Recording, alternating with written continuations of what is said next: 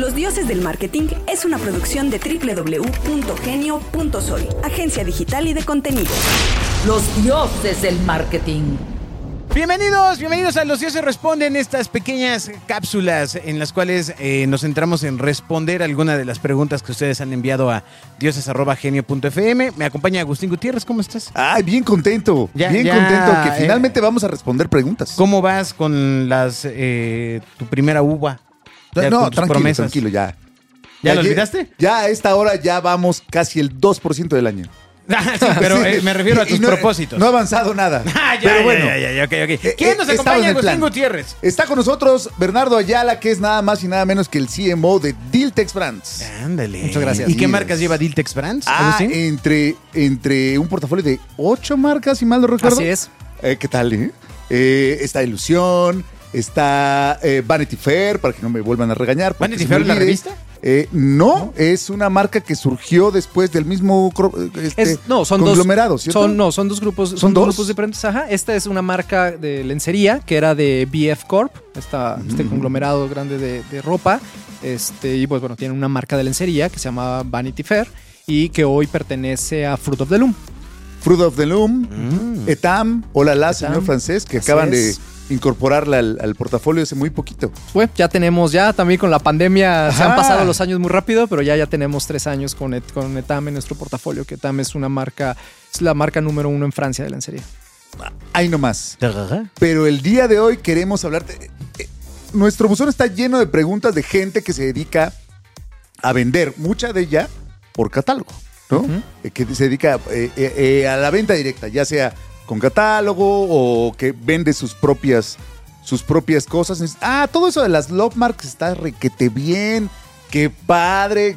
Pero hablen por favor de cómo podemos vender más nosotras las nenis. Eh, ¿Quieres preguntar algo en particular, Agustín? No, no, no, no, no, es este- ¿Quieres desarrollar? Ya, ya- ya le- ya tuve tiempo ¿Qué, de preguntarle. ¿Qué catálogo no sirvió? Exacto. ¿No? No, bueno, al final eh, ¿Cuál- cuál no hace entiendo que mm, Ilusión, la, buena parte de la fuerza de ventas son los grupos de mujeres que venden por catálogo. Así es. ¿Estoy en lo correcto? Sí, así es. Tenemos un canal muy fuerte, eh, perdón, uno de nuestros canales más fuertes es el canal de venta directa, que es el que hacemos a través de representantes independientes que utilizan nuestro catálogo para vender los productos. Y es que a todos nos ha pasado que llega alguien con el, mira, ahora estoy vendiendo esto y te dejan un libro eh, grande lleno de cosas. A mí no me ha tocado que me dejen de lencería, aparentemente no doy, no doy la talla, ¿no? Ajá, ajá. Este, pero... Pero te eh, dejaron el de colchas. ¿Qué es lo que se teje cuando mm, la mujer vende por catálogo? Es decir, hay- claramente hay un vínculo de confianza, porque es, es alguien a quien, o A, l- sabe que le das el folletín, an- no sé si se- siga siendo impreso, pero antes Hay- era- hay de los dos, todavía sí, todavía No, existe, sí. digital, pues se lo das a quien quieras, ¿no? Agarras y no importa si se pierde. Pero, em, ¿cómo es la integración de una mujer que quiere vender por catálogo? ¿Lo hace por necesidad? ¿Porque quiere emprender? ¿Porque tiene tiempo libre? Ah, Mira, existe prácticamente de todo. O sea, estas tres cosas que acabas de mencionar sí son los principales motivadores. O sea, hay quien dice, a ver, yo quiero emprender porque estoy buscando una independencia financiera. Este, y entonces, me, ¿qué, opciones tengo? A lo mejor donde no necesito dar una, tener una gran inversión y, y ya empezar a producir. Y pues se van por el canal de, de venta directa. Este, está también aquellas, aquellas mujeres que que bueno, simplemente están subocupadas, que le llamas este mercado su- subocupado, donde sí trabajan formalmente, pero les sobran algunas horas y el dinero a veces no alcanza, ¿no? Entonces me sobra tiempo y el dinero que estoy ganando no me alcanza, pues lo voy a dedicar en seguir produciendo más y pues bueno, eso también los lleva mucho al tema de, de la venta de la venta por catálogo, ¿no? Que se llama coloquialmente, pues, el nombre formal sería la venta la venta directa. Que es entrar a la casa de alguien y ofertarle algo. Así es. Y, y que fíjate que sigue siendo, sobre todo aquí en México, un canal muy relevante. De acuerdo a datos de Euromonitor, ese canal más o menos entre todas las categorías que se venden, estamos hablando de un valor de más de 120 mil millones de pesos. No, pues con razón, ser neni sí conviene. Pues si jala, amigo. Entonces, y, y además creo que hoy es una, eh, estamos en- viviendo una época donde sigue siendo, sigue siendo muy relevante por, por varias cosas. Primero, tú decías, a ver, ¿qué se, qué se teje cuando, cuando este, una mujer está vendiendo, vendiendo por catálogo? Obviamente hay un tema de relación. O sea, la relación es algo fundamental en la venta directa, porque estas mujeres principalmente le venden a su círculo más cercano, ¿no? Estamos hablando que empiezan vendiéndole a su familia, a sus amigas, a sus compañeras de trabajo. Entonces hay un elemento ahí de confianza que también tú como consumidor, al momento de recibir un catálogo y saber a quién le estás comprando, o sea, además de la marca, porque obviamente hay una marca impresa en ese, en ese catálogo, pero hay una persona que te lo está llevando, ¿no? Entonces tú tienes confianza en lo que esa persona te va a recomendar, te está recomendando y dices, bueno, la conozco, no me va, no me va a quedar mal. Sin embargo, cuando tú compras, por ejemplo, en un en un e-commerce, en un sitio, ¿sabes? Es tan impersonal que si no hay un respaldo muy fuerte de la marca, a veces sí, sí llega esta desconfianza. Digo, tan, tan, tan se da esta desconfianza que uno de los principales detractores dentro del e-commerce sigue siendo el tema del fraude, ¿no? Porque dices, "Ah, no estoy seguro de darle mi tarjeta de crédito a este sitio, ¿no? Exacto. A compras con descuentos punto bis. Exacto. Entonces, cuando tú Pero se tienes ve bien barato. Sí. y cuando tienes a, a- a la vendedora frente a ti, pues hay un tema, hay un, un tema obviamente de confianza. Y entonces eso es uno de los principales elementos que sigue haciendo de la venta directa en México un tema muy importante. Porque mucha gente, por ejemplo, decía, no, es que ahora con el e-commerce se va a acabar la venta por catálogo. No, la verdad es que la verdad es que no, o sea, es un mercado tan grande que al contrario, lo que ha sucedido es que la venta por catálogo se ha apoyado en estas nuevas tecnologías para poder crecer y poder llegar a más gente. Sí, De- desde desconfía en general de ese que dice, es que esto se va a morir. Llevamos viendo canales eh, eh, de venta, medios que La llevan televisión se va a anunciando 40 años su muerte y en realidad se transforman. Los periódicos. Ahora la televisión está aquí adentro. Claro, ¿no? O sea, claro, hay una ya- transformación. Ya, no es... eh, desconfía usted de quien dice, se va a morir. Desde tu Eso puesto, ya se murió. Desde tu puesto de CMO, eh, supongo que también ejerces cuestiones estratégicas de capacitación para estos grupos de mujeres. ¿Eso es real? ¿Existe? Sí, ¿O- claro. ¿O, estoy fumando pasto ya pasado? No es algo que veo yo directamente, pero sí dentro de la compañía hay una posición específica que se encarga no solo de la gestión, es decir, de la relación que hay con estas mujeres, sino de cómo las capacitas, este, cómo les ayudas a tener más herramientas para vender más. El CNM se Sí. llama. Chief, Chief Nanny Manager. Ay, debería ser Chief Daddy Manager. Sería grande. Sería grande. Pero es que la relación es súper importante porque al final estaba pensando, hace rato que decías, es una compra de confianza. Si tú vas a Liverpool, pues piensas que, que, que es bueno, que es de una buena marca. O sea, lo que ha construido Liverpool para ti. Sí, se la, permea. La, la- la mujer que se dedica a la venta por, a la venta directa construye su propia marca y tú, te, tú asocias tu marca a la suya. Claro. ¿No? Y, y por eso fíjate que un insight muy importante dentro de, esa, de, de ese canal es, te lo, dicen, te lo dicen todas las mujeres. Y si alguien de las que se dedican a esto nos está escuchando, me va a entender perfectamente. Dicen, es que yo cuando llevo un catálogo o me encargan un producto, lo que estoy empeñando es mi palabra. O sea, yo estoy, si yo estoy diciendo que ese producto es de calidad y que lo voy a, lo voy a entregar, mi palabra va de por medio. Entonces ahí es donde realmente no es nada más un tema de percepción, sino también, sí, sí realmente estas mujeres, que bueno, pues principalmente son mujeres, digo, también hay hombres, pero principalmente son mujeres, este, sí, sí, sí, sí es muy importante para ellas el seguir fomentando esa relación y que haya, que haya un compromiso detrás.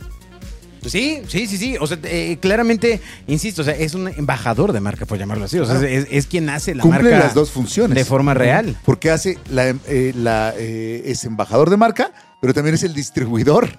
O sea, hace las dos cosas. Claramente Es- es- tú no has vendido por catálogo, no me cabe una duda. O sea, no, no, Bueno, no hemos sabe, pasado ¿no? por No, esos caminos. sí, sí. Pero eh, con el expertise que tienes, eh, ¿cuáles serían los consejos o un consejo que le puedas dar a la gente que eh, probablemente esté subempleada, que creo que es un. esa palabra define a un buen puñado de personas, hombres y mujeres. ¿Cómo empezar? O sea, o sea, cu- ¿cuál sería la comunicación, el consejo de un especialista? Mira, llegan, atrévete, salta, diles. O, o- ¿Qué podrías Sí. decirle a estas personas? Mira, yo creo que si están, o sea, si ya están pensando entrar en el tema de venta directa, lo que yo les diría es que tiene, primero, tiene que ser una marca con la que se sientan, se sientan cómodos, o sea, que les guste y que confíen en esa marca. ¿Por qué? Porque, nuevamente, porque van a empeñar su palabra sobre esa marca. Entonces, si es un producto que no, que no conocen, que ellas mismas no han probado o que ellas mismas no utilizan, lo más seguro es que no Los sea test milagros para adelgazar. no sea por ahí. O sea, primero busquen esos productos con los que ellos se sientan bien y digan, sí, esta, este es un producto que en el que yo confío y confío tanto que soy capaz de recomendarlo. ¿no?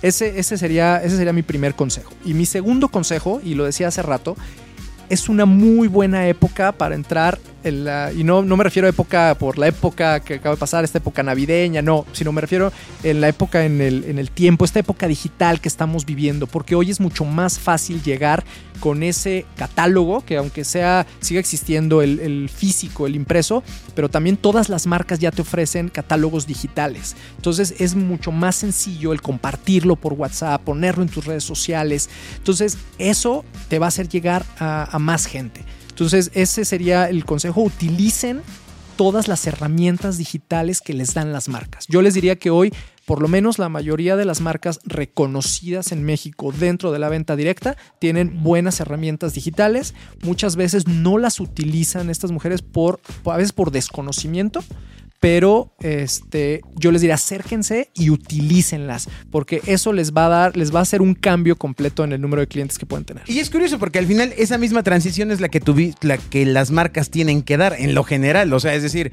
eh, cuando dan el salto a, la comunicación vía digital o empiezan a prospectar a nuevos compradores o a buscar compradores leales, eh, brincar la comunicación a digital.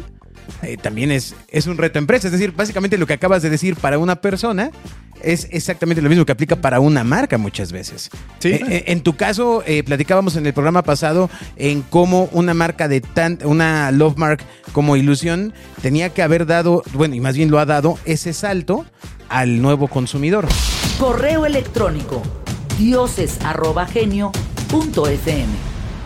También veo que tienes otra marca en tu catálogo, que es el de eh, esta tienda de vestidos de novia. eh, Ajá, David's Bridal. David's Bridal, que eh, es un concepto, pues bueno, ¿qué te puedo decir? Yo me casé. Hace poco. Pero, eh, ¿qué es lo que puede encontrar un consumidor en David's Bridal? O sea, ¿cuál es la promesa de, de venta? La promesa es que sea cual sea tu vestido ideal, lo vas a encontrar en David's Bridal.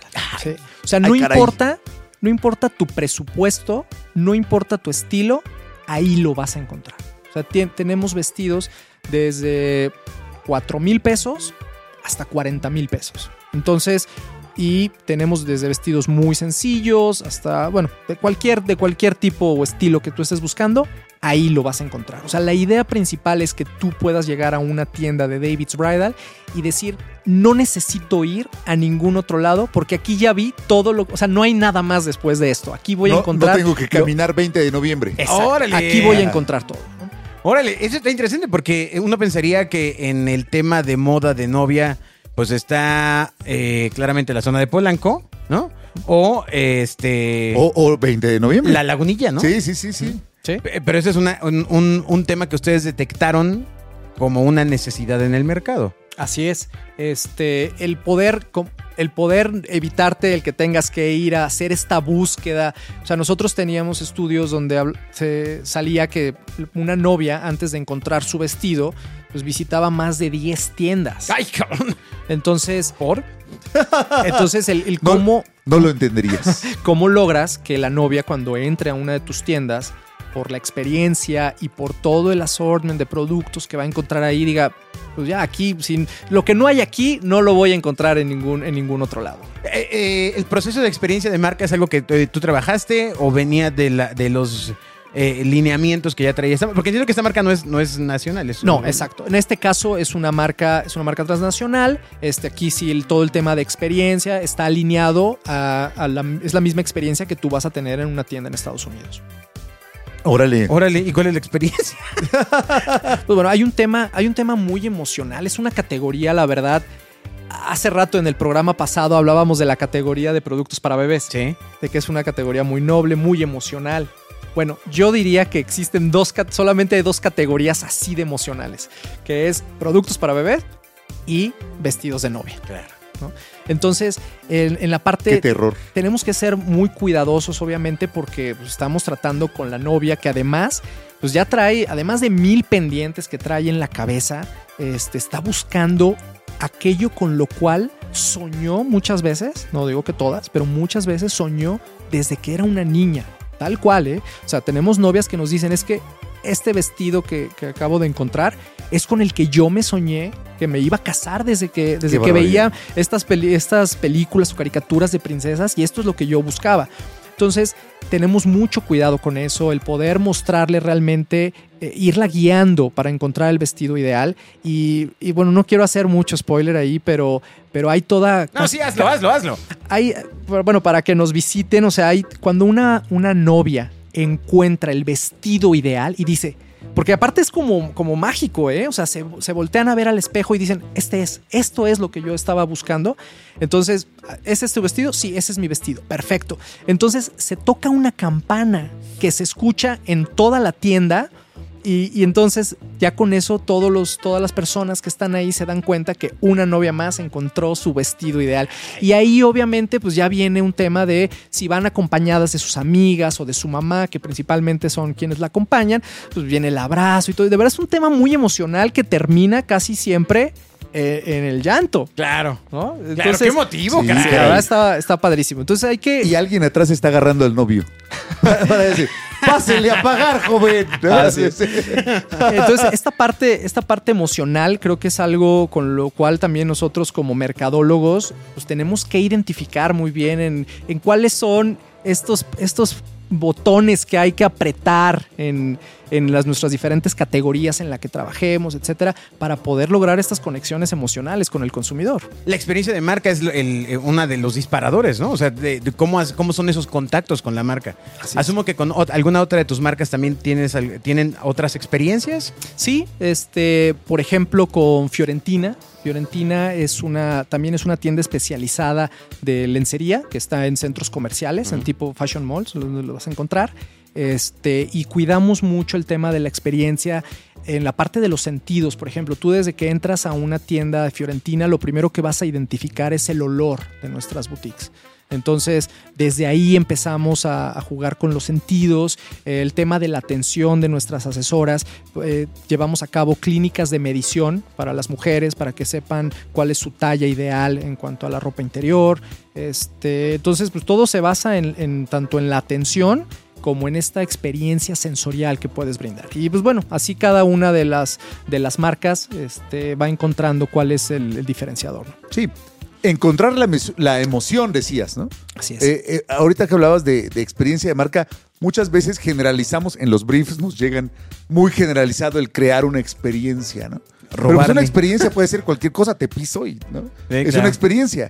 No, pero el, el asunto que tocas de identificar el momento en que tocas la emoción de la persona, creo que ese de- debería ser el, el hilo conductor de, de cualquier experiencia, porque si no, no tiene ningún caso, ¿no? Claro. O sea, ver unas lucecitas y, ah, pues qué bien, ¿no? O- Y, y fíjate que a lo mejor un, un tip para, para las personas que nos escuchan es, esa emoción también viene derivado de conocer cuál es la necesidad que estás cubriendo, ¿no? Este, porque digo, hay un dicho muy famoso, ¿no? Que las personas no compran, no compran un taladro este, porque quieren porque quieren este, utilizar su hacer un hacer un agujero de tanto de diámetro, ¿no? O sea, pues realmente lo que quieren es a lo mejor pues, colgar un colgar un cuadro, ¿no? Esa, es la, esa es la necesidad. Entonces, si tú encuentras realmente cuál es la necesidad que tu producto está cubriendo dentro de la categoría, te va a ser más fácil eh, poder identificar qué emociones se juegan alrededor de tu producto. Cátedra. Ah, el primer programa del año. Así cátedra. debió ser. Y hoy nada más Así veo lo a Renata, planeamos. tome y tome apuntes. Exacto. Así Bueno. de, ¿no? Y entonces, Ajá, ajá, ¿no? ajá. Así, así diciendo, oye, con esto voy a pasar el examen de la tesis. ¿no? Oye, Bernardo, muchas gracias, caray. Nos queda un Dios se responden. Un Dioses, un. solo Dios se responden para que piensen bien la pregunta. Traigan su lápiz. Que nos va a responder este expertazo que tiene toda la experiencia que ya nos ha platicado de, de toda su trayectoria. Una trayectoria verdaderamente impresionante. Impresionante. Bueno, nos escuchamos Vamos en el siguiente Dios se responden. Los dioses del marketing. Los Dioses del Marketing es una producción de www.genio.sol, agencia digital y de contenidos.